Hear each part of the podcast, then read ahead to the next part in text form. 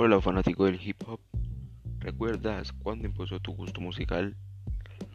¿O cuándo fue la primera vez que botaste una rima?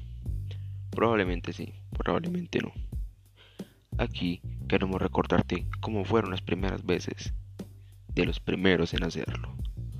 Dos veces a la semana estaremos en vivo, recordando cómo fueron las etapas de inicio del hip hop y cómo ha llegado hasta hoy y pasando por los datos que no sabías.